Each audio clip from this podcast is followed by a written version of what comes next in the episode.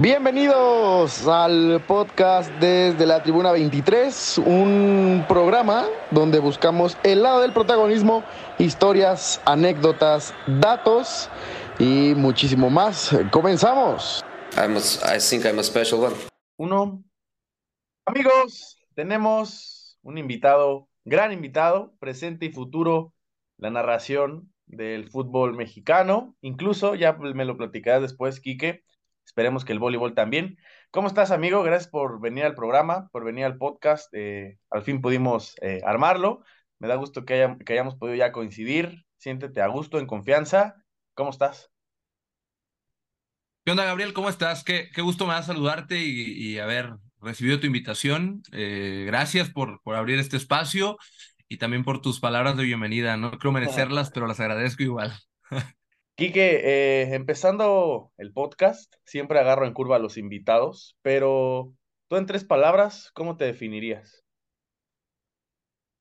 En tres palabras, sí me agarraste muy en curva, en tres palabras me definiría como alguien soñador, trabajador e insistente. Creo que esas tres palabras. Me gusta, me gusta. Eh, empezando a platicar un poquito, Quique, de lo que has hecho, de lo que has conseguido hasta ahora. Eh, tu infancia en Sinaloa, eh, un lugar, un estado donde... Me... ¿Te, ¿Te meteré un poquito? Te mandas trabando un poquito, güey. A ver, déjale muevo. Sí. Va. Con pequeñas fallas de internet, Quique, eh, te decía que, bueno, platicar un poquito de tu infancia, sabiendo que vienes de Sinaloa, un lugar donde realmente el fútbol se juega, eh, pero creo que no es el fuerte. ¿Cómo recuerdas tu infancia? ¿Quién te, te acerca a, a los deportes en general? ¿Tú solito por curiosidad? ¿Familia, amigos? Creo que el, que o sea, tiene mucho que ver el gusto que tenía mi papá por, o que tiene mi papá por, por el fútbol. Antes le gustaba más que ahorita. Eh, pero también creo que influyen mucho los tiempos. En aquel entonces, la manera en la que un niño se distraía era jugando fútbol, era jugando en la calle, era pidiendo permiso a su mamá para, para ir a jugar a las escondidas, no sé, a lo que fuera. Y creo que de ahí surge mi, mi, mi pasión y mi amor por el deporte. Siempre sentí mucha afinidad en particular por el fútbol. Después descubrí algunos otros deportes que también me, me atraían, pero, pero siempre fue el fútbol. Yo creo que fue el, el, el, el gusto que tenía mi papá por él y también la época, porque hoy en día, desafortunadamente, es, es, es, complicado. Pasa, pero es menos común que un niño se interese en el deporte antes que en otras cosas. El fútbol, ayer escuchaba una de las pláticas eh, que has tenido, Quique. ¿Querías ser futbolista? O sea, realmente uno de tus, no sé si de tus sueños, pero en algún momento dijiste, mm, creo que me quiero dedicar un poco a ser futbolista antes de adentrarte en el resto de, de los deportes? Sí, me, me, hubiera encantado poder ser futbolista. Creo que esa etapa, eh, por lo que me gusta el fútbol y porque creo yo que soy bueno jugando al fútbol, o sea, todavía me, me considero Gracias. bueno en, para ser alguien que, que, se dedica todo menos a eso, eh, pero no se pudo. O sea, yo creo que yo, yo siempre me, no me recrimino, pero sí creo que la clave estuvo en, en de qué manera orienté mis, mis gustos desde aquel entonces y, y, cómo trabajé por ello. No trabajé mucho, es la realidad. Iba a entrenar, pero iba a entrenar como si fuera un día de campo. Iba a entrenar esperando que jugara, que tiráramos a gol, sin sí. enfocarme en, todos los, en todas las demás cosas que tienes que entrenar o que el, o que el entrenador buscaba que tú trabajaras. Y, y siento que ya después, años después te cae el 20 y dices, bueno, a lo mejor mi talento no era el, el, el ideal para sobresalir así de manera brutal sí. y, y, y, llegar, pero trabajando lo pudo haber sido más. Eso quedó en, en, en, en hasta ahí, en, pudo ser, pero después tuve claro que me gustaría dedicarme al fútbol y hoy, gracias a Dios, lo estoy cumpliendo y, y de, desde una trinchera que, que es muy atractiva también y muy interesante. que siendo tú alto, ¿de qué jugabas? Eh, la verdad es que yo sabía que eras alto, pero no sabía que eras tan alto. Entonces, ¿de qué jugabas? Eh, eso, eso me, me, imagino que te facilitaba un poco las cosas. Yo jugaba cuando estaba chico de defensa central. Llegué a jugar, okay. llegué a jugar de, de medio centro también, pero casi siempre fui defensa central. Era, era bueno con el balón. Creo que esa era una de mis principales virtudes, porque aunque hoy mido 1.94, no era tan bueno por arriba. O sea, no era malo, obviamente, pero no sacaba el provecho que debía a mi físico. Era mejor con los pies, irónicamente, pero sí. pero sí, ahí jugaba. Ya cuando me fui haciendo más grande empecé a jugar arriba y demás, pero, pero de chico era defensa central.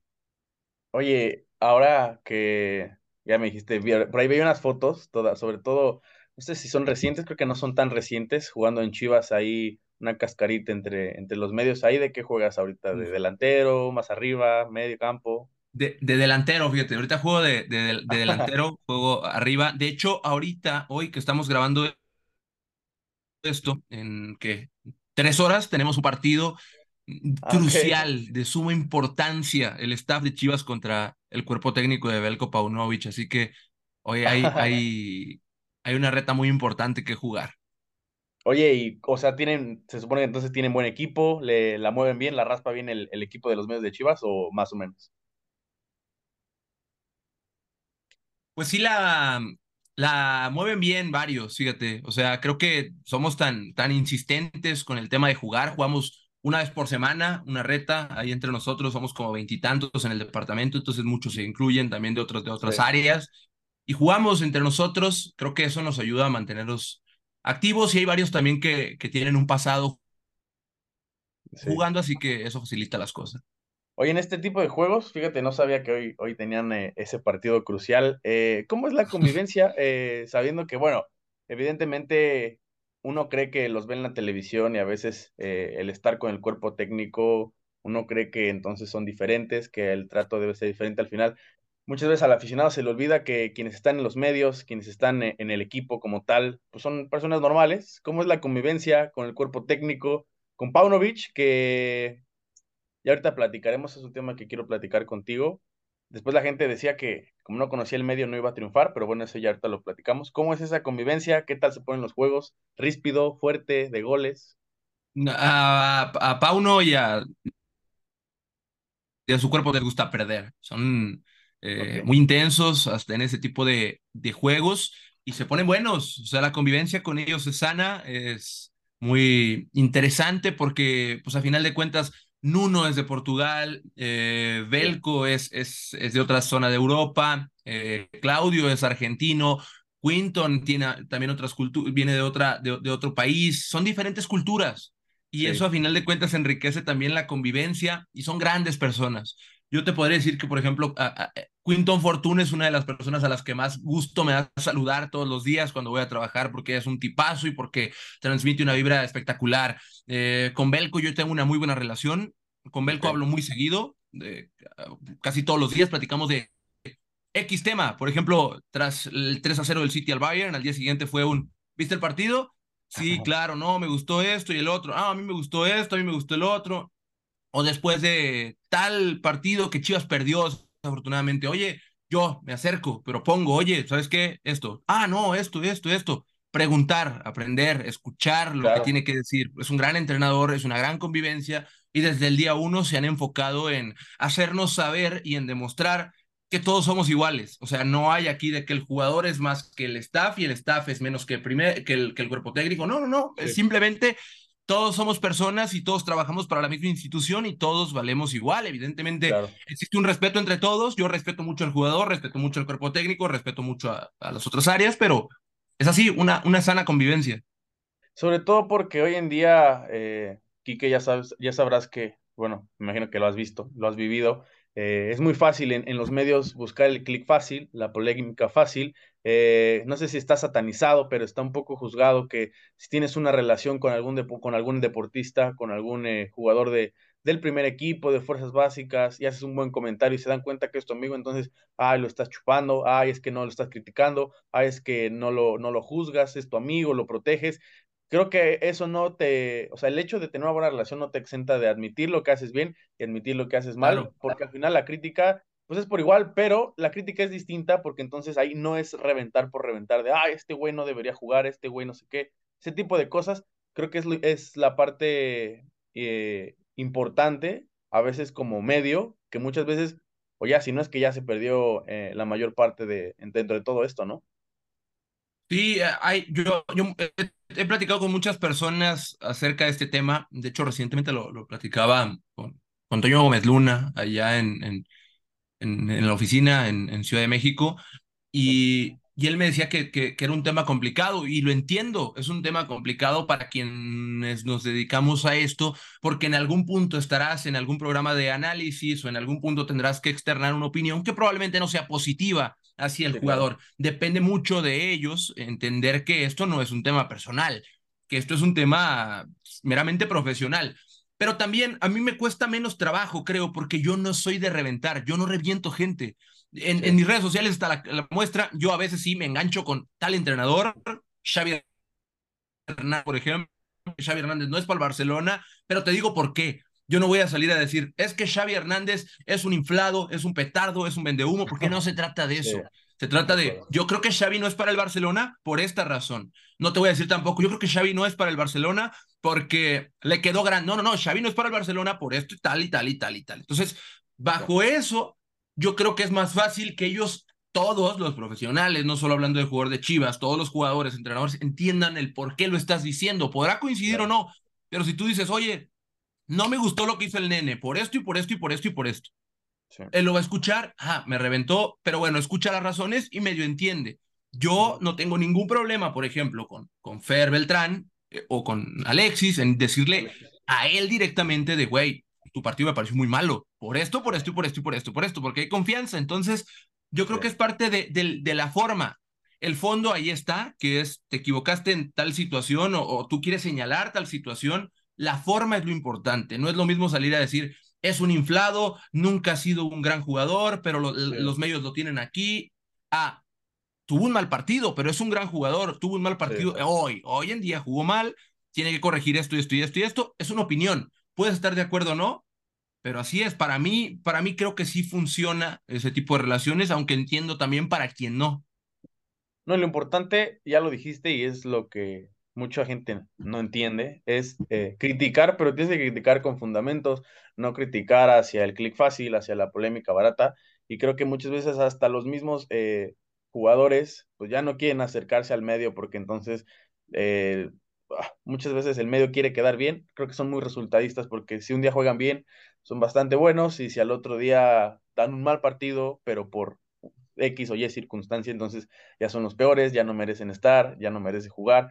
Pero bueno, es un, es un tema, no sé si complejo, pero que debería cambiarse al menos. Eh, lo platicaba con, con Pepe del Bosque, que lo que buscaba era facilitar a, al espectador, pero también hacerle entender el tipo de cosas que hay detrás. No solamente decir, ay, tiro un mal pase, porque es un pendejo. O sea, no creo que sea, sea de esa forma. Aquí y, y preguntándote en específico lo de Paunovic, lo que me contabas, creo que eso es importante porque entonces así tú aprendes él a lo mejor aprende de otra parte que no está a lo mejor tomando tanto en cuenta y es una retroalimentación para ambos, tanto para su trabajo como para el tuyo, ¿no? Él, él es un, él, es un, un, excelente profesional y, y, puedo decir y que, que, lo, que uno lo detecta desde el día uno, de inmediatamente uno sabe que viene un cambio, porque es una escuela distinta, no estoy poniendo a una por encima de la otra, simplemente es un cambio y, y Belco desde el día uno yo vi muchas cosas en los entrenamientos allá en Barra de Navidad, en, en, los, en la pretemporada, que yo decía, esto que está entrenando me parece sumamente atractivo porque yo lo encuentro en mis equipos. O sea, este tipo de cosas, esos patrones, yo los encuentro en mis equipos. Y desde ahí yo no fui a forzar una relación diciéndole, oye, no, no, no, simplemente en algún punto me tocó entrevistarlo y a partir de ahí es, oye, me gustó tal ejercicio por esto. Y ahí empezamos a platicar e intercambiar y trato de escucharlo siempre, de, de, que él me, me cuente lo que él, cómo él ve las cosas, por qué hace las cosas, porque de ahí yo voy a aprender mucho. Aprendes mucho todos los días, entiendes el por qué, entiendes también que no es tan fácil. Yo no, eh, tú hablabas del tema de, de, ah, es que tal jugador falló un pase y demás. Eh, es muy fácil decir también, es que hoy el equipo no traía ganas o es que hoy tal jugador no traía ganas. No, no sabemos. No sabemos. Ningún jugador quiere perder. Ningún jugador la quiere cagar. Nadie se quiere equivocar. El tema es que a lo mejor se peleó con su esposa, a lo mejor tiene un problema con su hijo en la escuela, eh, a lo mejor el contexto del partido no se le acomodó, a lo mejor la cancha estaba en pésimas condiciones, no sé, no sé, no sé, pueden ser mil cosas.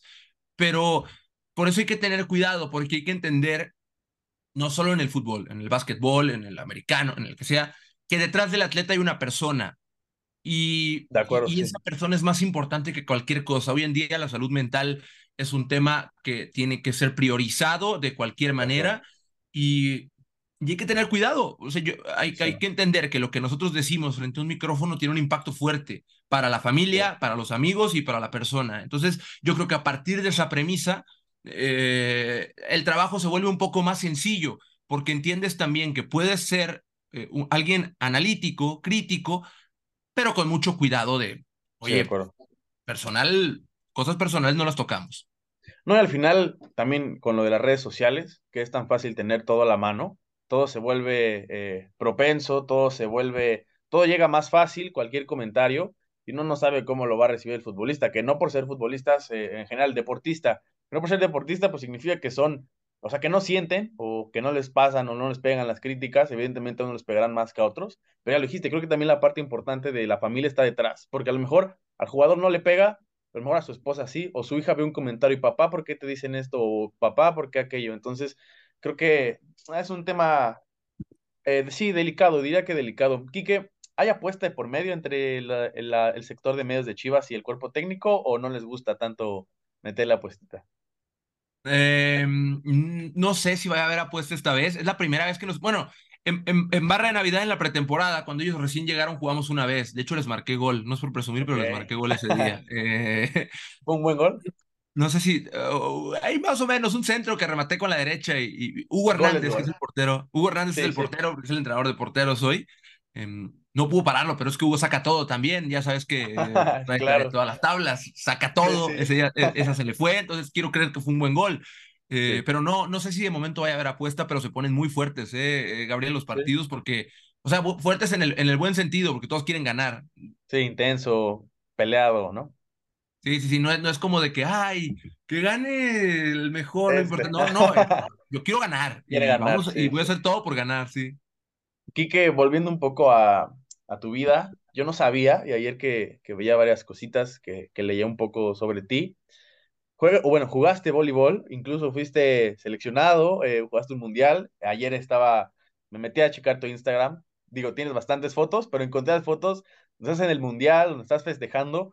¿Cómo se da esa oportunidad? No sé si toda la gente lo conozca. Yo la verdad es que no lo conocía, pero incluso, o sea, de verdad sigo tu, lo que haces, tu carrera y no lo sabía. Entonces, Gracias. me surgió mucha, mucha curiosidad platicarlo contigo. ¿Cómo llega la oportunidad? ¿Cómo te acercas al voleibol? ¿Y qué significa pues representar a tu país.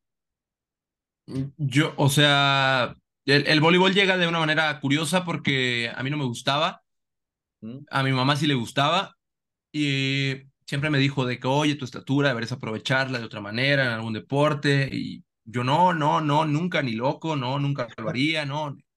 Y un día eh, llega en preparatoria eh, el momento de hacer servicio social eh, no, pues tienes que hacer tantas horas de servicio social.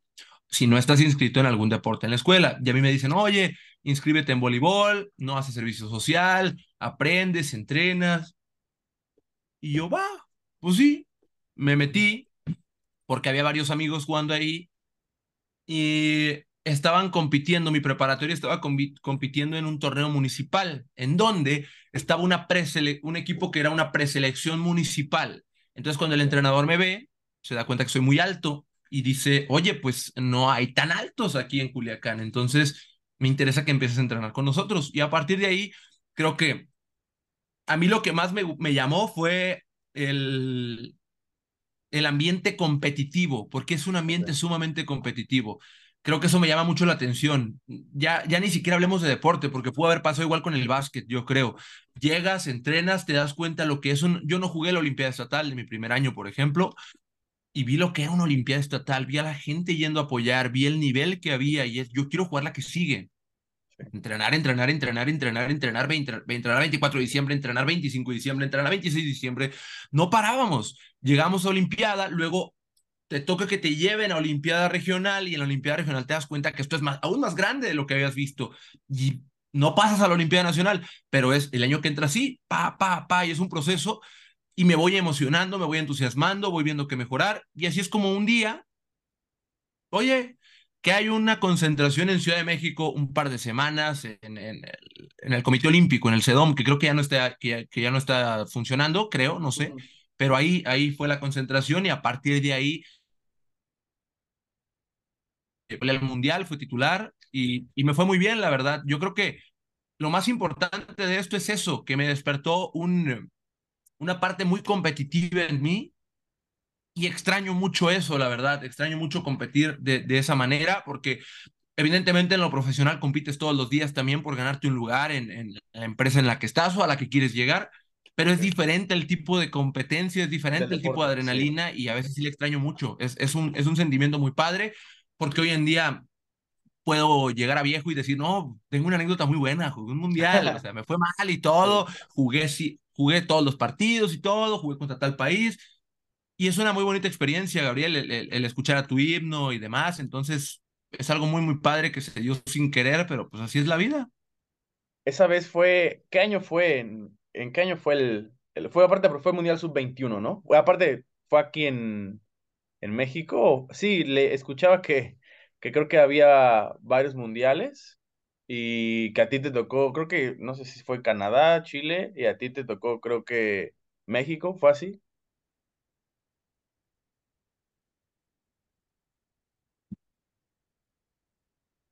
Se perdió un poquito, ¿no? ¿Ahí me escuchas?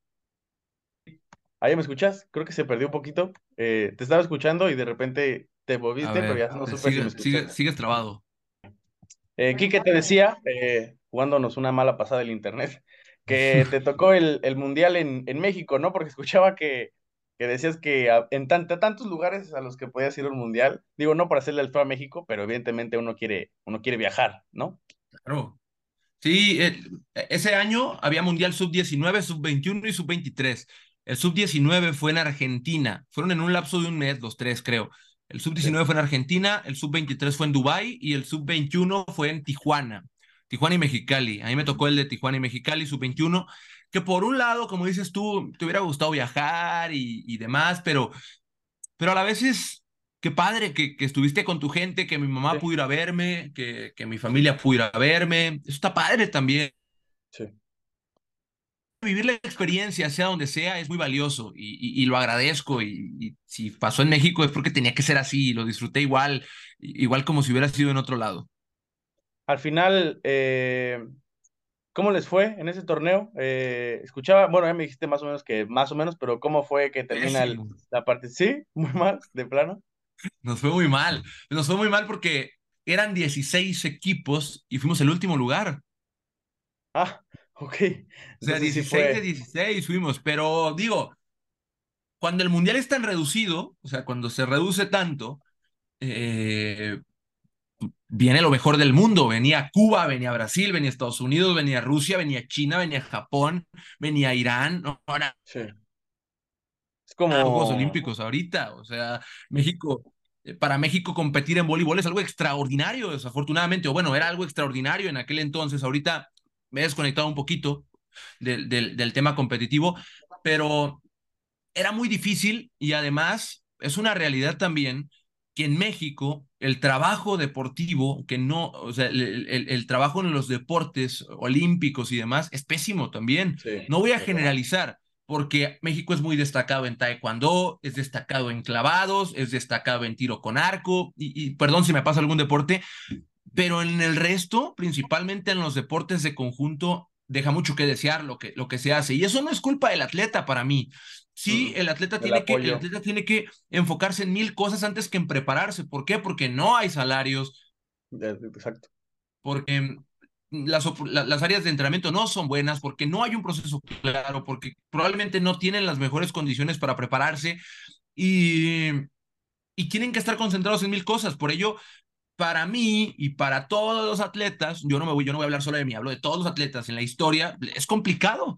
Es complicado, se puede lograr cosas, sí, pero en los deportes de conjunto es complejo competir contra, contra potencias de, de, de ese tipo. Así que eh, yo no estoy señalando a nadie en especial, solo es una realidad del deporte en México que ojalá cambie algún día, porque, porque México tiene potencial, tiene potencial en sí. cuanto a, a, cuestiones físicas, a cuestiones eh, de habilidades para sobresalir en deportes de conjunto también y es hora de que, de que, de que alguien tome cartas en el asunto para que eso suceda.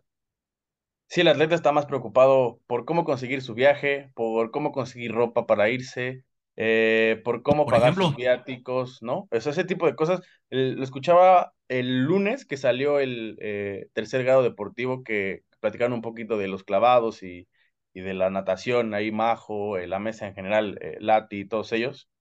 Y es verdad, o sea, tristemente, por mucho que los directivos, la gente de pantalón largo, quiera tapar el sol con un dedo, eh, evidentemente todos sabemos eh, el problema que hay detrás y que la verdad espero que, que cambie, porque creo que ya lo dijiste, en México sí hay talento, pero la realidad es que sí, no, no hay un apoyo y hay muchísimos testimonios que lo pueden comprobar y desafortunadamente son más los que no han recibido un apoyo que los que sí lo han, lo han hecho. Entonces, creo que esa parte es, es complicada. Quique, ¿Cómo eh, escuchaba ayer literalmente una frase que decías que eras medio huevón y que habías perdido eh, un año eh, en cuanto a la, universidad? Esa parte, cuando vas creciendo, ¿cómo te das cuenta tú que ya no vas a ser entonces futbolista, que quizás el voleibol terminó su, etapa? La parte de narrar, te veías narrando, mucha gente de los que narra siempre ponen esa anécdota. Porque no sé si es verdad la, que, que todos lo, lo hayan vivido, pero que según narraban el FIFA, tú ahora que narras, eh, que tienes un ritmo bastante bueno, que ya tienes tu estilo eh, preparado, plasmado, ¿cómo son esos primeros inicios dentro de, de la narración eh, de fútbol? fíjate que yo sí narraba, yo, yo narraba el FIFA, digo, no sé si a todo el mundo le pase, pero yo narraba el FIFA y, era muy tímido, no me gustaba que me escucharan porque era un gusto oculto, porque ni siquiera yo mismo había de- de- descubierto que me gustaba, yo simplemente lo hacía como por diversión y de automático cada que jugaba me gustaba jugar solo porque lo hacía, y si no lo hacía, no me sabía. Hoy ya no lo hago, hoy juego mucho FIFA, pero ya no lo hago, ya se me fue la costumbre, entonces... Sí, sí. Eh, pero así, así fue como empecé, así fue como ya en algún punto abrí los ojos y dije, "Bueno, pues a mí siempre me ha gustado eso. Y, y creo que a partir de, de las cosas en las que me equivoqué en, en la, pre- en la universidad, en la preparatoria, en los errores que cometí, nadie se asuste, no, no hice errores así, simplemente uno, uno hace estupideces como desinteresarse por la escuela, eh, Sí, claro. mentirle a sus padres, por, con tal de, de, de, según pasártela a toda madre, y te equivocas, porque a final de cuentas la vida te lo termina cobrando al triple todo. Pasó un muy mal rato y luego me decidí que tenía que hacer esto, que quería hacer esto. Al principio fue difícil convencer a mis papás, convencer a, a todos de que, de que esto en realidad me gustaba porque yo nunca lo había dicho. Fue un día así de, me gusta eso. Y ellos lo tomaron como no, y mañana te va a gustar ser astronauta, y pasado te va a gustar ser... Pero lo único que De te queda es demostrar que sí te Que te gusta. gusta. O sea, e- es como el tema de eh, mientes tantas veces que cuando dices la verdad no te van a creer. Bueno, cree. Sí. es así. Si, si tú quieres, si tú estás seguro de que lo que estás diciendo es real, demuestra que es real. Y cuando demuestres que es real, a partir de ahí la confianza regresará a ti. Y que, que en eso me enfoqué. Las cosas se acomodaron también, pero creo que también tiene mucho que ver que nunca me dio vergüenza nada y que no titubeaba en hacer las cosas. Y no titubeaba en hacer las cosas. eh, y que sobre todo, si a mí me preguntas cuál ha sido la clave de que, de que las cosas se hayan dado tan rápido, es que yo creo y estoy seguro que soy una buena persona. Siempre he tratado de ser una buena persona con, con todo mundo. Eh, yo no soy mala leche, yo no actúo de mala fe, estoy seguro de eso. Podrán decirme lo que sea, yo no hago eso. Y creo que eso ayuda mucho, porque podrán decir lo que sea de ti, menos que eres una mala persona o un mal profesional. Yo, eh, lo, Lo he platicado, eh, por ejemplo, es una, una frase muy cagada. eh, yo lo, lo asimilaba con, va a ser una, una comparación bastante, no sé si chusca, pero por ejemplo, en, yo veía Big Time Rush, eh, la serie, y hay un capítulo de la hermana de, no me acuerdo cuál era.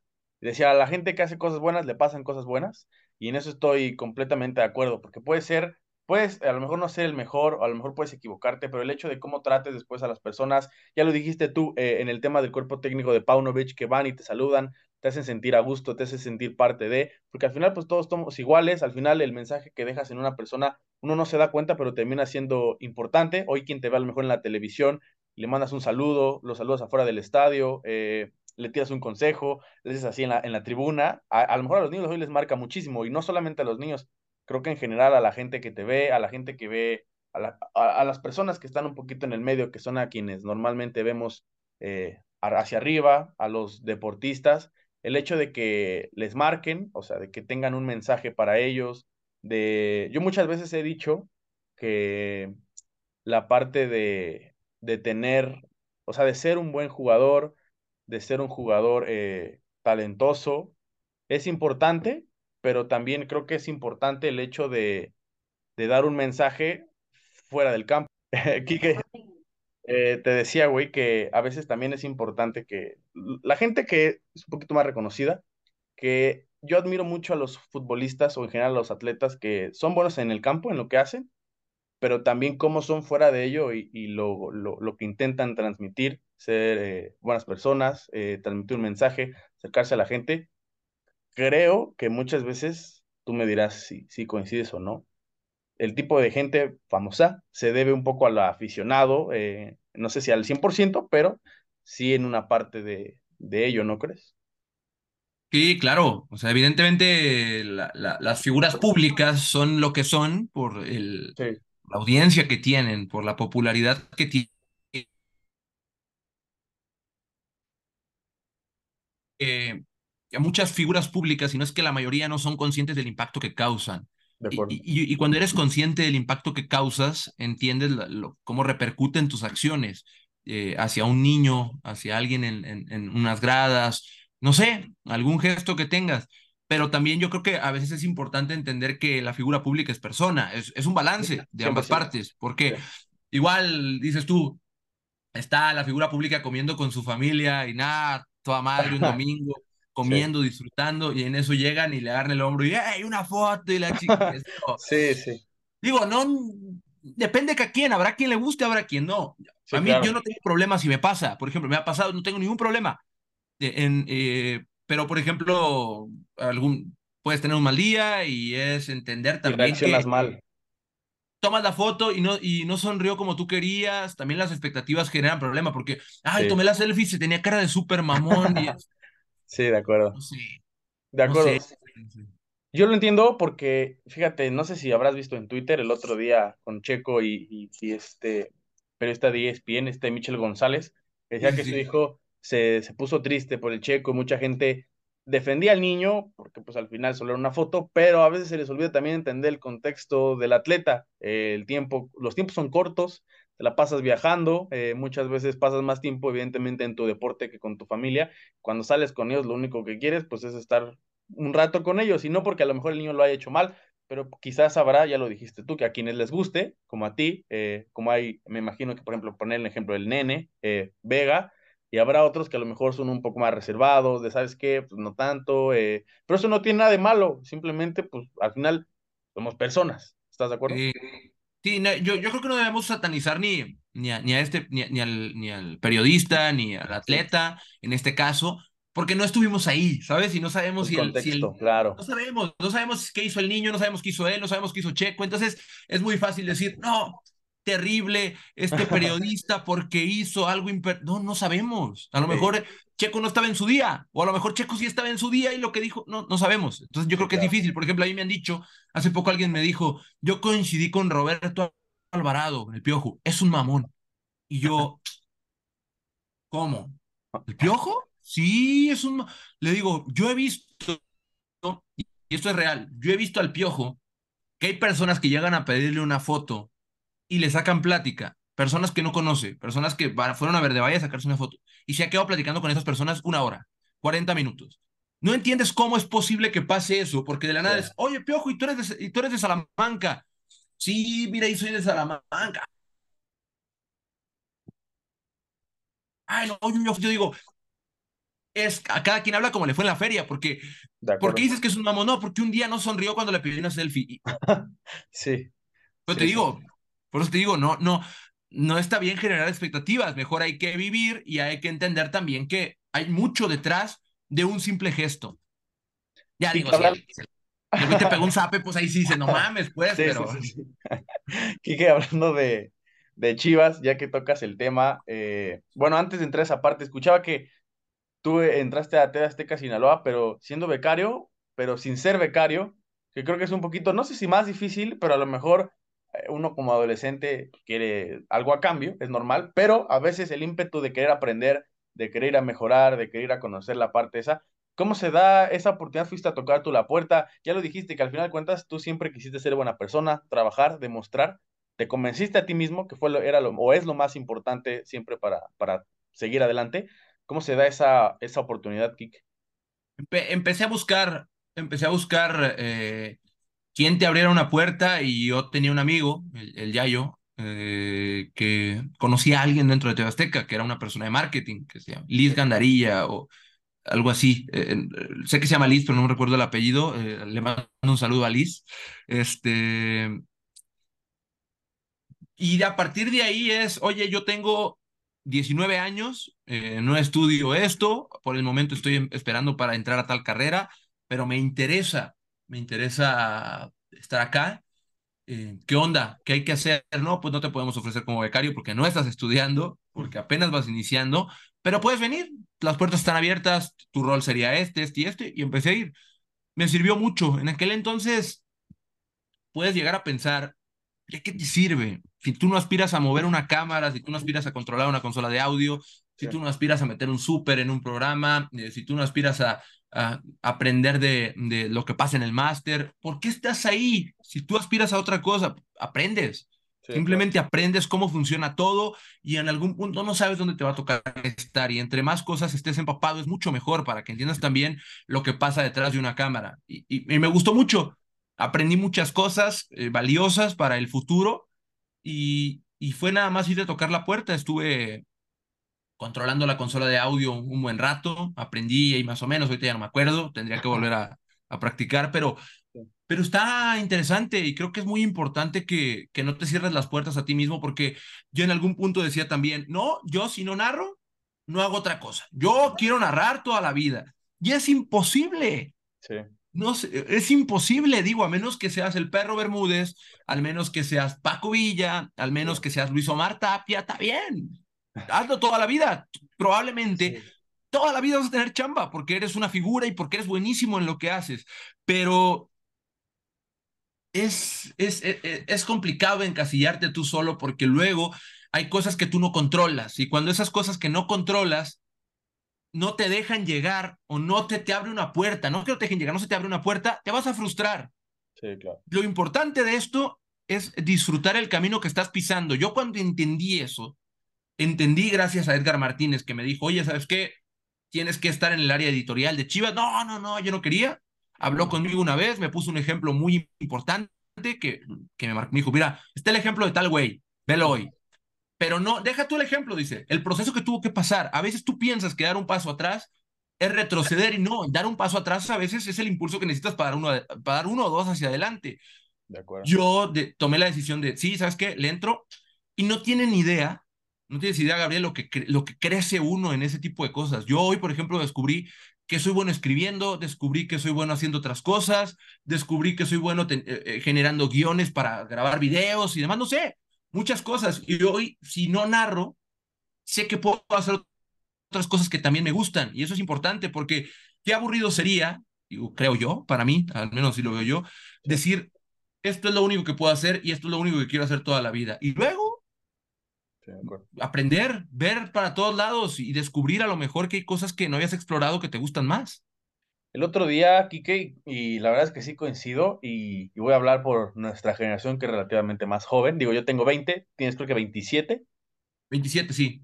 Eh, platicaba con Paula Longoria, justamente hoy es jueves, el lunes, el lunes, y me decía que, que las nuevas generaciones, que porque tiene un hermano, y decía que hoy en día las nuevas generaciones, no sé si gracias a las redes sociales, a la tecnología, pues quieren todo a la mano, quieren todo rápido, no quieren hacer a lo mejor sacrificios, eh, no quieren eh, eh, picar piedra, no quieren picar piedra, no quieren aprender, que al final de cuentas, por ejemplo, este espacio, justamente lo abrí hace tres años, bueno, dos años y medio, para que la gente se diera cuenta que hoy quienes ven en la televisión, los atletas, eh, los periodistas, los narradores, etcétera, pues sí tuvieron que pasar un proceso, sí tuvieron que picar piedras, sí tuvieron que a lo mejor tener malos días, sí tuvieron que ir a tocar puertas, así les lo rechazaron miles de veces, pero al final de cuentas el trabajo es lo que, lo que los llevó hasta allá, el, el, seguir manteniéndose a, pie con lo que ellos querían. Yo la verdad es que, te soy sincero, también eh, por momentos, no sé si sea normal, pero por momentos, al menos yo también he querido las cosas fáciles, y de que por qué no crece el podcast, y de que por qué no me va así, y de que por qué no tengo a, a lo mejor tantos invitados, por qué este güey no me contesta.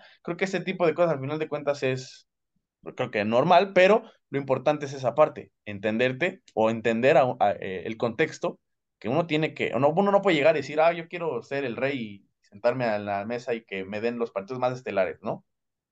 Sí, porque, to porque todo el mundo quiere eso. Todo el mundo que aspira a narrar, todo el mundo que quiere un podcast quiere ser el número uno. Sí, o al menos quiere crecer. Pero todo el mundo quiere eso.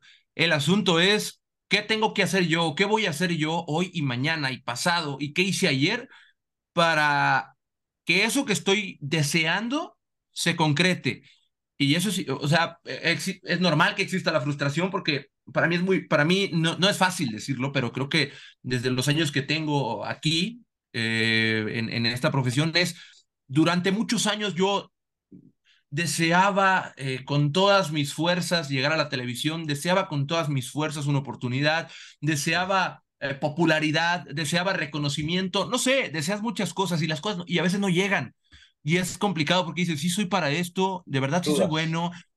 Y, y las dudas están bien, siempre y cuando sepas ignorarlas. Las dudas están, Ignóralas, ignóralas y no desconfíes de ti, porque si tú desconfías de ti, lo que vas a transmitir es desconfianza hacia todo mundo. Y yo creo que cuando menos dejé de esperarlo, cuando me enfoqué en disfrutar lo que estaba viviendo, que eso es real, o sea, no lo estoy diciendo nada más para que suene bonito, cuando dejé de esperarlo y me enfoqué en vivir lo que estaba eh, atravesando, no sabes lo fácil que llegaron las cosas, pareciera, pareciera, sí. porque había trabajado un chingo para eso, pero es, no mames, lo dejé buscar y llegó. Digo que también es una, e, es una, es una coincidencia, puede ser, sí. pero es, trabajé muchos años por esto, no es una coincidencia, no es regalado, véngase para acá. No, aparte fluyó, o sea, muchas veces dicen, no que, no que tú en específico hayas forzado las cosas, pero sí que a lo mejor te has dejado de eh, agobiar tanto, de estresar tanto, de por qué no pasa, un día dejaste de a lo mejor pisar tanto el acelerador y fluyó solito y en ese momento disfrutaste más el contexto. Quique, antes de preguntarte esto o, o de que tengamos este tema, quiero preguntarte, güey, ¿cómo estás de tiempos? O sea, digo, para, por si nos extendemos, digo, tengo varios temas, la verdad, pero sí. No, no, no, dale, dale, dale, güey. Dale, ah, con, vale. con, que terminemos un 11, 15, 11, 20, está perfecto. Vale. ¿Cómo llegas a Chivas TV? Eh, ya es evidentemente medio sé el contexto, pero quiero que me lo, me lo platiques un poco. ¿Cómo se da la oportunidad? Por ahí escuchaba que al, al principio, eh, ya lo dijiste tú, no te tocaba como tal narrar, si no estuviste en editorial, picando piedra, pero la, la llegada a Chivas TV, eh, ¿cómo se da? Mira, la, la llegada a Chivas TV es, es, es, es, mediante un casting igual, igual que como se dio lo de, lo de Televisa, es un concurso. Eh, yo estaba en, haciendo en, en TV Azteca Sinaloa haciendo mis prácticas y, y, demás, y ahí es donde se abre la convocatoria y me inscribo, y todo pasa muy rápido y muy gracioso también porque ni siquiera, ni siquiera creo que yo haya sido muy bueno narrando, simplemente hay algo, o sea, yo me escucho y, soy, soy duro y soy autocrítico y digo, no, pues es que lo hacía muy mal, pero hay gente que escucha y me dice, no, lo hacías bien, güey, nada más que ahorita estás eh, eh, estás haciendo las cosas de otra manera y, y, ya no te gusta lo que hacías antes. Me dieron la oportunidad, me abrieron la puerta, y a mí me encantó eh, ser parte, me encanta, todavía sigo acá, ser sí. parte de, de, Chivas TV porque fue el proyecto que me abrió la puerta. Eh, estar en el equipo más popular, eh, más grande para mí de México es, es... Más grande. También soy chivista, entonces lo compartimos. Sí, sí, sí, porque mu muchos van a decir, no, es que tiene más títulos tal de liga y no sé qué. Está bien, para mí la grandeza no solo depende de un título, pero está de bien. Acuerdo. Eh, que Arbeloa sea el mejor jugador de la historia, ¿no? Exactamente, exactamente. Entonces yo creo que el estar aquí me abrió muchas puertas y me catapultó a un lugar donde probablemente quedándome en, en, en Sinaloa nunca hubiera llegado. Chivas es una plataforma brutal para un jugador, para un entrenador y también para el staff, porque hay, sí. tengo muchos compañeros de área en el equipo de comunicación que hoy están en selección, que hoy están en CONCACAF, que hoy están sí. en otros clubes, que hoy están trabajando con el Canelo Álvarez, no lo sé. les, abrió, les abrió muchas puertas. Sí, es espectacular, es una plataforma tremenda, es un trampolín para todos, entonces yo creo que sí. no podría estar más agradecido con un proyecto. Oye, yo, yo escuchaba, ya lo dijiste, que lo comparabas con jugar en Chivas, tiene su exigencia, pero narrar a Chivas también tiene su, su exigencia, ¿no? Sí, claro, tienes que, tienes que estar a la altura, porque también la gente es muy demandante, porque también son muchas las personas que, que están poniendo atención a tu trabajo. Ya no hablemos si Chivas TV es la plataforma más vista del mundo, no, no vamos a hablar de eso, pero, pa, gol. Se corta clip, se sube a Twitter. Se sube a YouTube, se sube a Facebook, no mames. Con la cantidad de seguidores que tiene Chivas, con la cantidad de ojos que te ven y, y, oídos que te escuchan, es. Tienes que eh, cumplir las expectativas o al menos eh, dar tu máximo para que no desentones. Por ejemplo, yo siempre me he puesto a pensar, ¿qué pasaría si me toca narrar el mejor gol de la historia y no estoy a la altura narrándolo? Es, eh, tienes que estar preparado para cualquier situación, aún sea un partido de sub-16, del mundial, de, lo que sea, porque no sabes qué te puede tocar narrar, ¿no? Te toca un gol de chilena que pega en el travesaño y luego en el contrarremate eh, de escorpión la mete el delantero y él hizo elevar la vuelta al mundo, güey. O sea, me tocó narrar un penal que la pelota pega en el travesaño, se eleva 30 metros. Ay, se va a meter. Eso fue. Eso te tocó así, es de Lobos WAP, ¿no? No sé si te tocó sí, así, pero... ándale, sub-20, sub-18, sub-17, no recuerdo, me tocó también narrar el de portería a portería de Toño Rodríguez. Ay, sí, también. luego escuchas tu narración en, en, en diarios de Francia, en, en, diarios populares de Estados Unidos, en, en Inglaterra, y es como, ya ves como si tienes que estar atento en cada momento porque nunca sabes qué puede pasar. Sí, de acuerdo. Por ejemplo, yo, ahorita que lo dices, que da la vuelta al mundo las narraciones con la tecnología, los clips, que hoy los clips realmente son virales porque la gente quiere 10 segundos de algo en específico y ahí está el gol. Eh, no platicado con, bueno, platicando con este Ricardo Sales, él me contó una anécdota de cuando le dan su balón de oro 6 a Messi, en ves que pasan los goles, uno de los goles que pasan es el de él, o sea, narrando, uno de Messi narrando por Sales. Y es a lo que, me imagino que a lo que te refieres, que evidentemente un día el gol va a ser el mejor de la historia, como, como lo dices, pues va a estar tu narración en todo el mundo y va a estar, pueden salir notas de narrador mexicano, eh, estalla con este golazo o, cosas así, ¿no? Sí, claro, porque por ejemplo, como narrador, eh, muchos probablemente podrán decir, no, es que si no me toca tal partido o si me toca narrar eh, eh, Liga de Expansión o si me toca narrar tal cosa, qué aburrido. Que... Mm, a lo mejor no es el partido al que todos sueñan narrar, pero tienes que dar tu máximo y disfrutarlo porque luego pasan esas cosas. O sea, ¿quién te dice que un jugador de, del Atlante, un jugador del Celaya, un jugador del Tapatío, no te marcan un gol que le va a dar la vuelta al mundo y que va a competir por el Puskas? No lo sabes, ha pasado ha pasado en ligas, en ligas pequeñas del mundo, ha pasado en segundas divisiones, no sé, tienes que estar, tienes que disfrutarlo porque no sabes qué te va a tocar vivir y no te puedes quedar con una etiqueta de es que no es partido primera, es que no es tal liga. Disfrútalo. Quique, tu primer gol, ayer escuchaba que fue el de Uribe Peralta, pero fue estando con el América, ya después de, contabas un poquito que Uribe lo has admirado desde que eres chico, evidentemente las nuevas generaciones lo vimos despegar desde un poquito antes de que, que ocurriera lo de Londres, 2012. ¿Cómo fue la experiencia? ¿Cómo recuerdas ese primer gol narrado? ¿Te acuerdas más o menos? O sea, bueno, me imagino que sí te acuerdas, pero ¿cómo, ¿cómo es hoy que lo veas, ya tú con más goles narrados, evidentemente, ese primer gol? ¿Y qué significa o qué representa Oribe para la vida de, de Quique Noriega? Fíjate que Oribe es alguien con quien, con quien yo crecí porque, pues, cómo olvidar aquellos Juegos Olímpicos, eh, su prime con, con, con el América, que yo nunca he sido americanista, evidentemente, pero, eh, pero ver jugar a Oribe Peralta es, es algo muy chingón. Por ejemplo, hoy yo he de reconocer que me gusta mucho ver jugar a Henry, me gusta mucho ver jugar a, Fidalgo, y, y, no se trata de color, se trata simplemente del gusto que, que, que le agarras a ciertos jugadores. Y, y, así me pasaba con Oribe Peralta en, en, en, aquel momento. Luego llega Chivas y es un tipazo, lo conoces y y es espectacular como persona. Y un día le dije, mi primer gol, mi primer gol narrado fue tuyo. Y yo creo que junto a Rafa Márquez y al Chicharito Hernández eran los futbolistas que más admiraba cuando era chico. Chicharito eh, me parece un delantero fuera de serie que difícilmente repetiremos en México. Eh, Rafa Márquez es una leyenda absoluta, es el mejor jugador para mí que he visto mexicano. Y hablando de, de, de Oribe, es impresionante la, las, cosas que logró con el talento que tenía, que era muchísimo, y luego conocerlo como persona así. Buen tipo. Sí, es un tipazo, es un tipazo Oribe y además Em, creo que yo tenía alguna, alguna una afinidad especial porque también me quedó muy grabado que mi primer gol narrado fue de él. Entonces, le tenía cierto cariño especial a Oribe indirectamente. Oribe, eh, le mandé un correo, lo leyó, pero no me ha contestado. Oribe, si estás escuchando esto, ven al podcast.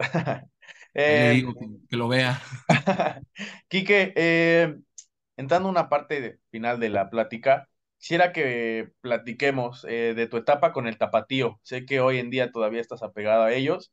Escuchaba que representa para ti mucho, pero que al principio a lo mejor no querías no, no, no sé si no quería estar con el equipo, pero escuchaba que eh, estabas involucrado en más cosas, blogs, contenido, videos, eh, este tipo de cosas. ¿Qué representa para ti el tapatío? Porque aparte son chavos que tú conoces o que ahora como estás tan adentrado en esa parte de, de fuerzas básicas, hoy que los estás viendo crecer, que el equipo ayer, por ejemplo, hablando en específico de ayer hoy, que es 13 de abril, ayer juegan contra Alacranes, fue, o sea, el, equipo tiene un montón de calidad y es muy divertido verlos jugar a todos. O sea, no creo que haya uno que de verdad no entienda el ritmo de, del equipo de, del tapateo. ¿Qué significa, qué representa en general para ti el tapateo y en general el plantel? Fíjate que, que el, a mí me tocó cubrir el tapatío un buen rato por parte de, del, área editorial y de comunicación de Chivas y, al principio los cambios son duros y yo decía, no, pues no, pero luego disfruté, disfruté el, la experiencia, el viajar con el equipo, el verlos entrenar todos los días, el verlos jugar siempre, el sentirte parte de un grupo también, en las buenas y en las malas. Y además, como bien dices tú, eh, son, son jóvenes que cuando yo llegué a Chivas, ellos ya estaban ahí, eran muy chicos, crecimos juntos, o sea, yo tenía 19 años cuando llegué, crecimos juntos. Por ejemplo, el tema de Oscar Macías, Oscar y yo, Oscar, Oscar va a cumplir 20 24, 25 no recuerdo, pero fuimos creciendo juntos. Eh, y, y, a partir de ahí, pues eres de la misma edad, o sea, ya si yo hubiera tenido 30 cuando llegué, ellos Más señor, ¿no? y fácilmente se hubiera cuajado algo, ¿sabes? Claro. Aparte porque entiendes más o menos qué es lo que piensan, ¿no? Más, o sea, tienes ese ah. feeling. Y, y pues se hacen amigos y todo, y luego ves el talento que tienen. Y es brutal. Yo tengo, Varias, tengo varias fichitas puestas en muchos jugadores de ellos, del, Tapatío, de que van a estar en primera división, no sé si en Chivas o en otro lado, pero son jugadores de primera división sin lugar a dudas. Eh, y está padre verlos crecer y ver cómo se desarrollan y, ver que hoy les está yendo también, porque creo, que es un grupo lleno de talento, que Gerardo Espinoso también lo está haciendo muy bien y que está sacándole el máximo a muchos, a muchos talentazos. Por ejemplo, el caso de, de Campillo, de Oscar Macías, de Raúl Martínez, de organista, de Sebas, de Sajid, de Brígido. Hay mucho, hay mucho talento. Miguel Gómez, no sé, se me pasan varios, pero, pero es un equipo todos suman, de talento. Sí, brutal. Para mí, la, la cantera de Chivas es, para mí, por mucho, es la mejor de México. Habrá quien diga que la de Pachuca, porque mandó dos jugadores a Europa, tres jugadores a Europa. Para mí la de Chivas, que luego el contexto del primer equipo afecta o beneficia mucho para que el jugador llegue a Europa, porque si Chivas en los últimos cuatro años es una realidad que no estuvo bien, pues es difícil que un joven suba, para empezar. Y cuando el joven sube, es difícil que destaque porque el momento del equipo no es bueno. Si Pachuca ha tenido dos años buenos, tres, cuatro, sí, no sé cuántos, a partir de ahí se potencian los jugadores y van allá. Cuando Chivas eh, retome, como lo está haciendo, retome ese nivel futbolístico y empiece a potenciar jóvenes, estoy seguro, seguro que empezarán a ir, que empezarán a ir. Hay, una cantidad increíble de jugadores de Chivas en la Liga MX, de, cantera de, del Guadalajara. Sí, muchísimo, sí, de acuerdo. Por, todos lados, en expansión igual, o sea, está surtidísimo el fútbol mexicano de jugadores de Chivas. Eh, Quique, escuchaba que uno de los momentos especiales que has tenido eh, en, a, lo, que llevas de carrera, metiéndole un poquito de acelerador a la plática, solamente quiero que me la platiques igual la experiencia, pues al final sub-20, Chivas Atlas, pero antes de, que me platiques un poquito, ¿es cuando el nene levanta la copa? ¿Es esa vez? no, no, no, no, esa, esa fue en el Azteca, pero sí también la recuerdo con cariño. La ah, otra fue la de 2019, 2020. 2020 creo que fue. Eh, sí, 2020. Eh, a finales de 2020 con, contra Atlas. sí, contra el Atlas, exacto. En el, en el Akron. Un, un juegazo eh, también, sí, sí, muy bueno. No, pero es que ese equipo es lo, es lo más espectacular que han visto mis ojos con playera rojiblanca estando yo aquí. O sea, es, era impresionante ese equipo.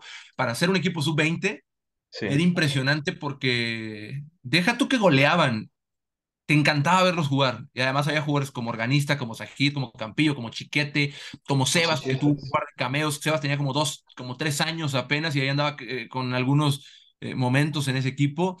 Eh, ¿Quién más? Estaba Gil García, Miguel Gómez, y era un equipazo. El entrenador era Francisco Robles en aquel momento, que hoy anda en Juárez. Y, y era brutal. Me encantaba, lo disfruté mucho porque también fui parte del proceso y me llevaba muy bien con, con, con el entrenador. Platicábamos mucho de fútbol igual. Y, y, por eso le tenía tanto cariño al, al momento, lo disfruté muchísimo, lo narré y, y, me encantó que fueran campeones porque creo que los equipos que trabajan así, los equipos que juegan bien, que intentan intentan atacar siempre, que tienen una, un trabajo clarísimo y que además yo me identifico con ese tipo de fútbol, me encanta que ganen, porque luego las cosas, el, fútbol no siempre premia lo, a quien debería premiar. Sí, de acuerdo. creo que fue así, y aparte de ganarle al Atlas, pues doble sabor de boca. obviamente, obviamente. Ah, pero escuchaba que, que te jalaron al festejo, ¿fue así?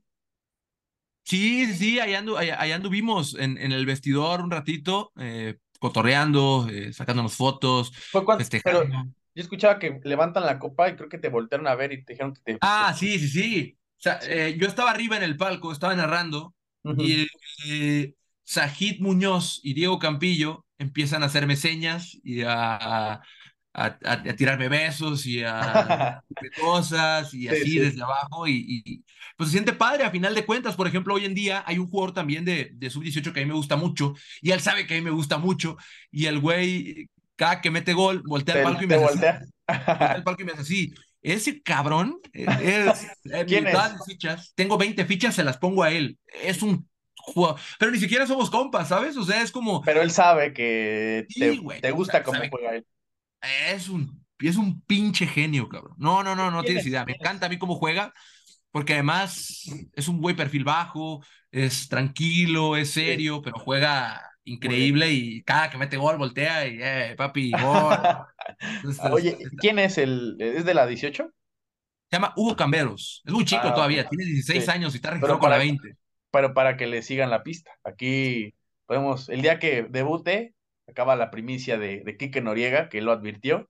No le, no le han creído todavía, entonces ya lo veremos. Con Sebas, no, con Sebas nadie me creyó, eh. llevaba años cantando de la y nadie me creyó. Oye, muy, muy bueno Sebas. Espero que ahora que el Paunovic lleva poquito tiempo de verlo, espero que, se lo jale ya para el próximo torneo y un poquito más de, de fogueo, de empezarlo a, a, darle más, un poquito más de juego, ¿no? Sí, sí, sí. Es un gran jugador, Sebas. Es un, es un gran jugador. Eh, que yo creo que también hay, hay, que entender el tipo de mediocampistas que existen, el tipo de roles, porque Sebas no es un mediocampista común, así como el nene tampoco es un mediocampista común. Cada quien tiene sus cualidades, sus condiciones, y algo que a mí me, que me, me desespera mucho es, eh, pasa con Sebas, por ejemplo, ahorita, y pasa con todo el mundo, de un canterano aparece y, y, es buenísimo, pero luego por X situación deja de jugar y empieza a jugar con Tapatío, con la 20, porque es parte del proceso. Claro. Y lo primero que empiezo a ver en redes sociales es, siempre estuvo sobrevalorado. Opinión. No, que es mejor tal que ahora jugó, que y es, hey, no mames. Sí, no, no no nomás echarlo al fuego y a ver, has metido el goles. Sí, sí. Yo, yo soy fan del Manchester City, güey, y ahí, en ese tipo de equipos, por ejemplo, pasa con Rico Lewis hoy, que fue un lateral derecho que empezó a jugar muchísimo, empezó a influir muchísimo por, por sus cualidades, pero llega un punto en donde Pep dijo, ya no, o sea, ya no, y no lo cepilló, pero simplemente dejó de jugar. Y ahí lo, lo tiene. Un, proceso poco a Exactamente. poco. Sí. Exactamente. Y, y, es un tema igual. O sea, pasa en todos lados, no solo aquí. Un tema de, de espérame un poquito, güey. Espérame, te falta sí. tal, tal, tal, tal, tal. Creo que ahí estás. Hoy no puedes jugar, mañana sí, hoy no. Es así. Sí. Estoy de acuerdo. A veces el aficionado cree que tienen que debutar y al otro día seguir titular para siempre y meter 15 goles y, y irse a Europa. Y, o sea, es difícil, o sea, todo lleva un proceso, es lo que platicamos, es un proceso, tampoco sí, es sí, pensando en el chavo, es pensando en el equipo, es pensando en el sistema del entrenador, en el contexto del partido, hay muchos factores, no solamente es aventarlos al fuego y, órale, resuélvenos el partido. Quique, eh, por último, la última parte, tu DN, eh, otro casting, yo ese lo, lo vi, ese ya lo seguí en redes sociales, lo veía, vi el, el, video que hicieron, el desenlace y todo, vi cuando, cuando al final ya festejas. ¿Cómo fue? ¿Cómo te animas a dar ese siguiente paso que tampoco es tan fácil? Y a la postre, eh, narrar con el perro Bermúdez, que bueno, al principio eh, narrabas con Emilio Fernando Alonso y ahora con Enrique Bermúdez, que digo, en la narración deportiva, para quienes lo saben, pues son dos tipos de lo más grande. Sí, eh, es un casting que, que me, me empujan a hacer, me ayudan, me impulsan a que lo haga, por la oportunidad que representaba eso para mí y el, el hacer el casting fue un reto y el empezar acá, el ganarlo también fue un reto brutal porque había muchísimo talento en todas partes, sobre todo en la parte final. Eh, sí, estuvo peleado. Y no, no, no, o sea, fue, una... En un principio yo tuve que ir al psicólogo, tuve que volver a la psicóloga porque tenía miedo a ganar.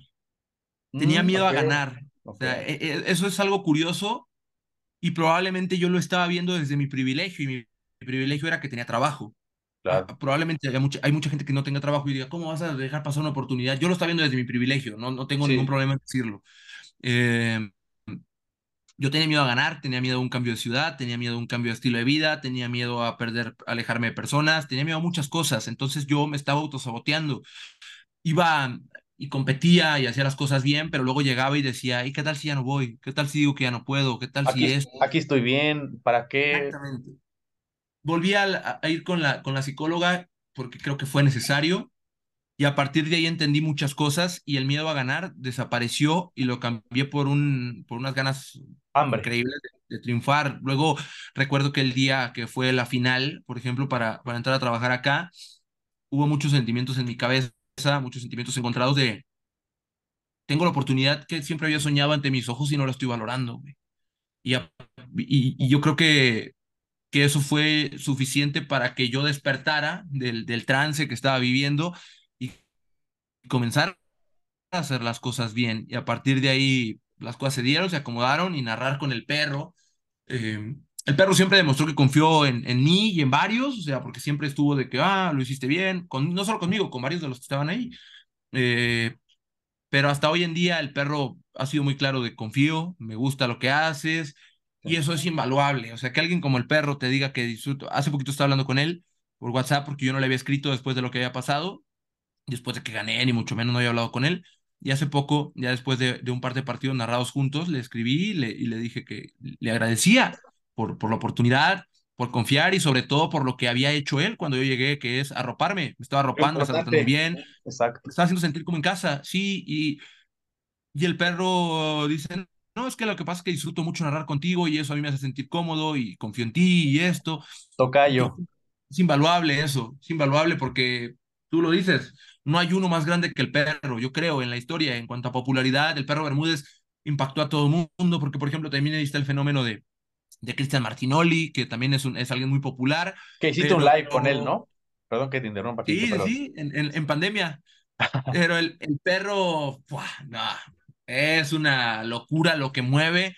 Te guste o no te gusta el fútbol, tú sabes quién es el perro Bermúdez, porque antes era el que hacía los comerciales de FAMSA, el que hacía los comerciales de todo, el, que salía tal programa.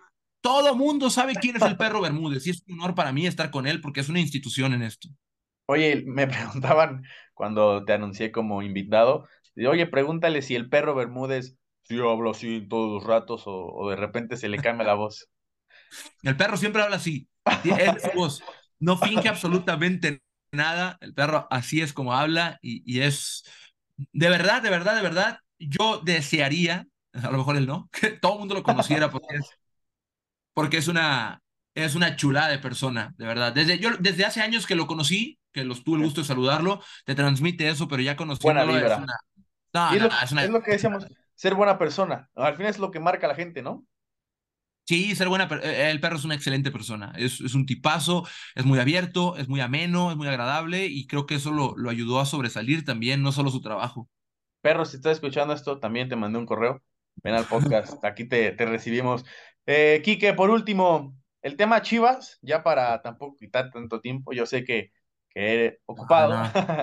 el tema Chivas, güey, ¿cómo los ves? El estilo, la forma de jugar, eh, esta nueva forma de, de, o sea, que llegó Fernando Hierro, que llegó Paunovic, que platicábamos al inicio, los jugadores, y en específico, digo, todos los jugadores merecen reconocimiento, evidentemente, pero, y no voy a, no voy a decir que unos no tienen talento que otro, pero pues uno normalmente la gente quiere escuchar nombres como Vega, el Pocho, el Nene, eh, Mozo, que la verdad yo soy fan del 20 y al 20 lo tunden por como si fuera y el 20 es para mí es el diferente en ese equipo. ¿Cómo los ves? Las expectativas, ¿cómo se siente el equipo desde dentro?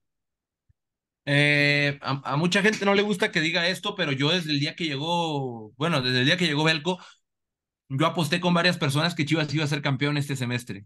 Mm. Eh, tengo confianza en que puede ser así. Es muy difícil también porque este torneo eh, está dura la competencia. Está bien peleado, ¿no? Los primeros ocho. y, hay equipos interesantes: Toluca, Pachuca, eh, León, Monterrey. León, América, Rayados, que yo no soy, yo no soy tan fan de, de, Rayados, pero ya ves lo que le pasó a Paco Palencia, que dijo que Rayados dijo algo, algo cuestionable sobre Ataron.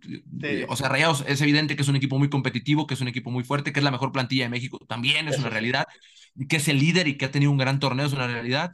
Pero. Tiene sus puntos débiles, ¿no? Yo, no, yo no hago match con las formas en las que ellos ganan y es válido. Eh, eh, yo creo que, que el trabajo de Belco se ve reflejado en, en lo competitivo que es Chivas, más allá de que haya perdido un clásico, que ese clásico marcó a mucha gente, porque a partir de ahí etiquetaron el proyecto como un proyecto fallido, y es, es totalmente erróneo el, hacer eso, eh, más porque va empezando. Sí, obviamente, sí, claro. No, va, va en inicio y es un equipo que tiene las bases claras, un equipo que basa su juego en presión, que basa su juego en, interiores como media puntas, que tiene claros los roles en los laterales, que, busca variar los planes de juego. Por ejemplo, ante Necaxa, el, equipo buscó un falso 9 por un propósito en especial, que era atacar la espalda de lateral derecho, que era Van Ranking, eh, el piojo descendiendo y lanzando ese espacio. O sea, tiene, lo tiene clarísimo Pauno. Es alguien que estudia muchísimo los partidos y que además lee muy bien el, el, el fútbol y que les da herramientas a los jugadores para que puedan sobresalir. Porque a veces es muy fácil decir, no, es que tal jugador no está rindiendo y es que tal jugador no. Es fácil decirlo. El tema es que, ¿bajo qué contexto?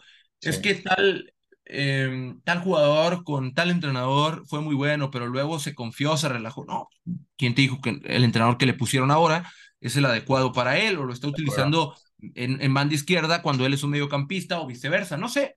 Hay muchas cosas que cambian. A mí lo de Pauno me está gustando mucho. Yo creo que le va a ir bien. No sé si en este semestre o en el que sigue, pero estoy convencido de que, de que el título puede llegar con él.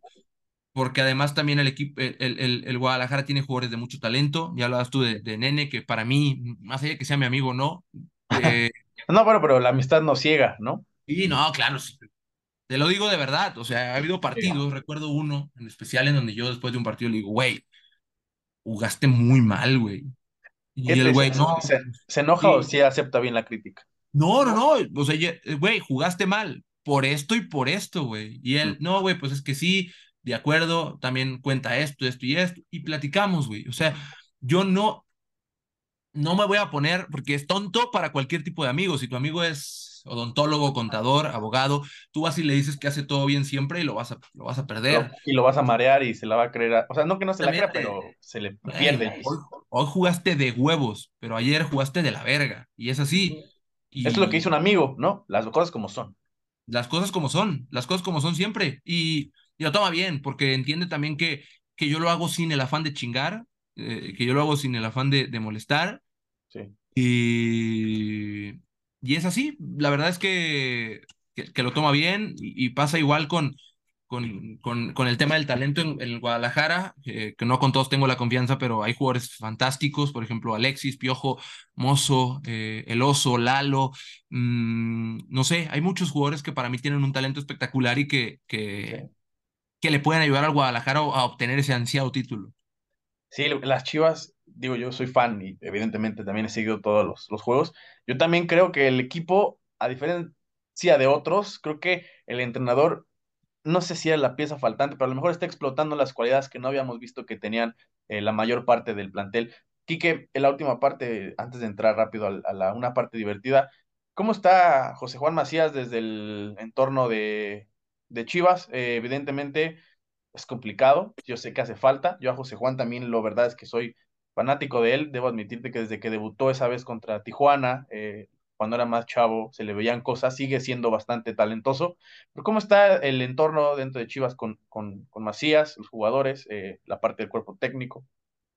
Pues es que imagínate lo, lo complicado que debe ser para un joven de Sí, esa claro. edad eh, perderte dos años de competencia por lesiones, frustrante. Vas empezando tu carrera, tienes tantas cosas por cumplir, tantos logros por, por desbloquear que, que la vida no te está dejando dar ese paso hacia adelante. Ni siquiera se trata de un nivel futbolístico que te está cerrando la puerta.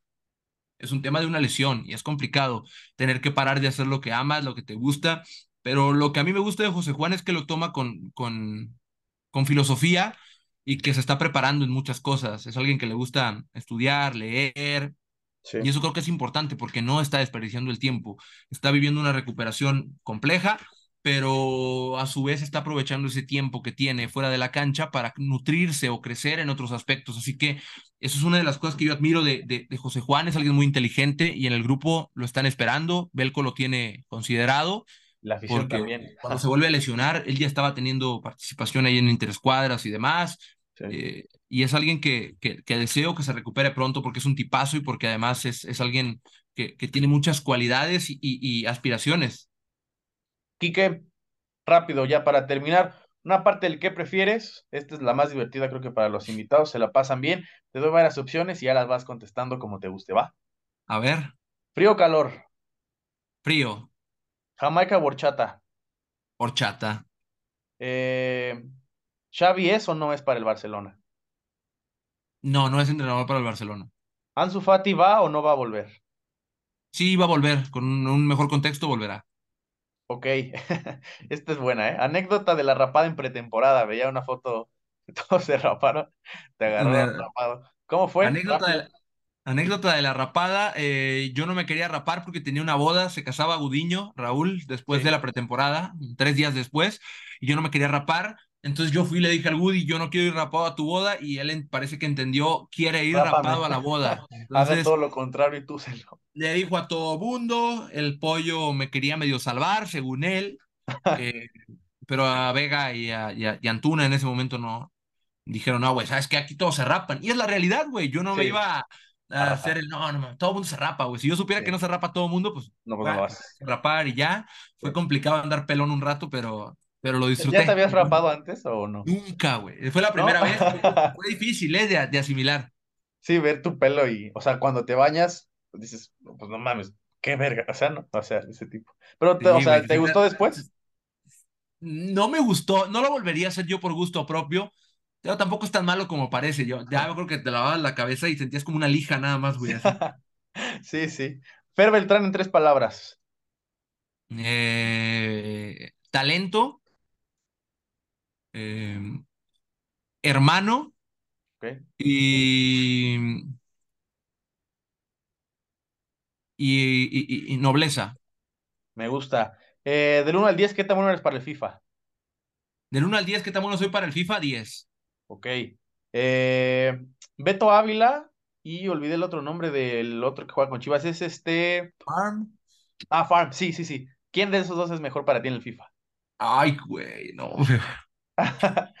Digo, si lo ven, espero que no se. Yo fui coach de los dos, o sea. Sí, sí, sí, vi la foto, sí, sí. eh, O sea, aprendieron del mejor entonces. no, son más buenos que yo, obviamente, pues, pero a nivel mortal soy un 15, güey. Eh, eh, no sé, güey. A mí me gusta más el estilo de Farm, pero los dos son muy buenos. Ok. ¿Xbox o Play? Play. Ok. ¿Cuál es la mejor serie para Kike Noriega? Estoy entre dos, eh, The Mentalist o Ted Lasso. Uh, la de Ted Lasso es buena. Me acaba de aventar el, el, el último que, que va, güey. ¿eh? Está bueno, sí, está bueno. Sí, si la gente no la ha visto, tiene que verla. Aparte, Tiene que verla. entretiene, No. tiene todo. Y si no han visto The Mentalist, háganse un paro Ah, y esa yo no la he vean. visto. Esa la voy a ver, no la he visto. Como 700 mil capítulos en Amazon Prime, pero es increíble la serie. La voy a ver. El mejor lugar para una primera cita. Para aquellos que quieren seguir tus tips de, de ligador. El mejor lugar para una primera cita podría ser, para mí, un café o un restaurante de comida italiana. Ok, me gusta la parte de, de comida italiana. Eh, ¿una fruta que odies? Todas. No me gustan, güey. ¿Ninguna? No, no, no, no, no. No soy fan. Esa, esa respuesta no la esperaba, pero bueno, es, es No buena. soy fan. ¿Messi vuelve o no vuelve? Al Barça, quiero creer que sí, güey. No me voy a, no voy a decir que no ni de broma. Quiero creer que sí. Ok. Eh, ¿Futuro campeón de la Champions y de la Europa League? Manchester City y Manchester United de la Europa League. Uh, para una Supercopa Europea me gusta. Esa está buena. Eh, ¿Quién se aguanta menos? Beltrán o Noriega. ¿Quién aguanta menos la carreta o cómo? Ajá, sí. Nah, el nene. ¿Sí? Sí es pesado, o sea, so- es muy pesado el güey, eh, también, o sea, en la carreta somos muy pesados los dos, muy, muy pesados entre nosotros, obviamente, pero, pero yo creo que él no aguantaría primero que yo. Ok. Playo Montaña. Eh, playa. ¿Jugador favorito de la historia de Chivas? Mi jugador favorito en la historia de Chivas, el Bofo. Wow, mm, talentazo. ¿Cuál es el mejor gol que has narrado de Chivas? El mejor gol que he narrado de Chivas probablemente... No voy a hablar del de portería a portería porque ese gol fue muy emotivo, pero creo que el mejor que he narrado es uno que Vega le mete al Querétaro, que controla con el Ah, pecho. y hace sombrerito, creo, ¿no? Controla con el pecho y antes de que y en cuanto bote pronto, ¡pum! Sombrerito y, y define de derecha. Y también el de. Nene a Pumas fue buenísimo por todo Ah, lo que. Ah, un- una jugada, sí, en repechaje, ¿no? lo que hace él, por lo que hace Vega y lo que hace Pavel. Es brutal el gol. A Pavel, que también me parece un jugador que no se le da tanto el reconocimiento y siempre que entra en los partidos. Una máquina. Sí. Es una máquina. Yo quisiera verlo en banda. Las últimas dos, Quique. eh, si tuvieras al Quique, digo, lo platicamos al inicio que era medio flojo, que tuvo ahí unos problemillas, que a lo mejor estaba medio, no desubicado, pero a lo mejor no encontraba todavía el camino. ¿Tú qué le dirías si hoy lo tuvieras de frente? Eh, le diría que, que mentir no está bien, Ok, que no hay una sola cosa que uno no pueda lograr con, con, con todo lo que necesitas, incluyendo la, la capacidad, la determinación, la energía y, y los valores con los que creciste sí, y que, que valore todo lo que tiene en ese momento y que valore todo lo que están haciendo por él, porque es, y esto aplica para todo el mundo, yo creo, uno da por hecho que porque tu papá es tu papá y tu mamá es tu mamá, te tienen que dar todo.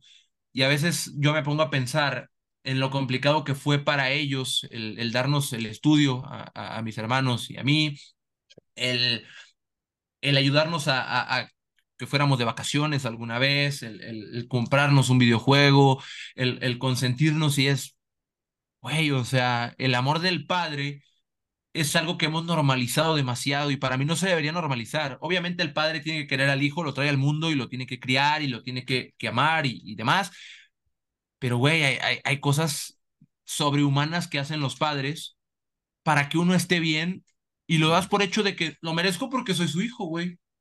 Y que siempre Soy lo vas a hijo. tener, ¿no? No mames, güey, no. O sea, Sí. ellos dejan de comer a veces para que comas tú y eso es... No mames, güey. No, no, no mames. Es, es algo que cuando creces dices, ¿cómo chingados es posible que en ese momento no lo valorabas? De acuerdo. Y me gusta el mensaje. Era un buen mensaje, Quique. Por último, un consejo que le pudieras dar a la gente que quiere narrar como tú, que hoy ya te tiene como un, este, una figura a seguir, a lo mejor que tiene un sueño de ser futbolista, pintor, actor, el sueño que sea. ¿Tú qué consejo le podría dar, eh, qué consejo le podría dar Quique Noriega a esas personas? Yo creo que, que, lo, que lo importante es ver las cosas desde distintos ángulos, porque para, por ejemplo, lo voy a poner del lado del futbolista y es para un futbolista verlo desde el lado de, es que tengo que, si le echo huevos, si le echo ganas, y soy determinado y, y, y sudo a la hora de jugar, lo voy a lograr. No, güey, no se trata solo de eso. Está bien, es parte de el, el, el hecho de la determinación de tener ganas y esforzarte, es parte muy valiosa del proceso, pero también necesitas pulir otras cosas para poder crecer. En el tema mental, estar bien contigo mismo, en la toma de decisiones, en la, en la técnica, en el cómo controlas un balón, no sé, muchas cosas verlo desde todas las perspectivas y escuchar a todo mundo que tiene algo que decir.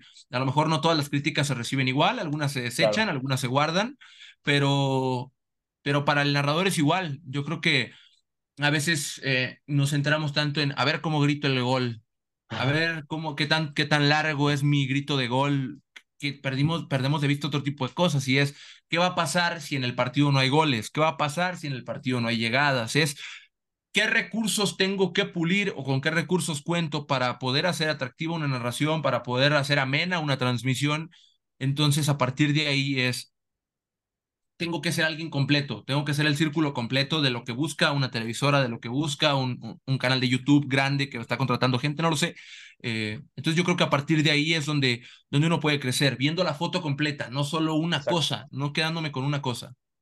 Quique, pues con eso terminamos. Al final el internet nos dejó en paz. Eh, afortunadamente a quien interrumpió fue a mí y no a ti, entonces eso no, eso no pasa nada. Gracias por venir, güey. La verdad es que te digo, te lo, ya te lo dije al principio, estaba emocionado por platicar contigo. Alguien siendo joven, ya con, con años de experiencia. Aquí tienes tu espacio, güey, tu podcast. Gracias por el tiempo. Yo sé que evidentemente hay cosas que hacer, pero gracias por darte el espacio. Eh, espero que pronto cuando vengas a la Ciudad de México podamos conocernos, eh, podamos grabar ahora en presencial ahora ya para echar una plática a lo mejor con, un poco más de tiempo, por así decirlo, una segunda parte. Y espero que ojalá que no sea la última vez que, que podamos eh, tener algo. Aquí tienes espacio, güey. Muchas gracias. Muchas gracias a ti, güey, por la, por la invitación. La verdad es que fue una, fue una charla muy amena y me dio mucho gusto eh, escuchar también lo que tú pensabas, el, escuchar los cuestionamientos, porque te ponen a pensar mucho y eso me gusta. Entonces, Muchas gracias a ti por, por la invitación y cuando gustes, yo ando aquí de nuevo contigo y para lo que necesites y, y, y gracias por tus palabras sobre todo.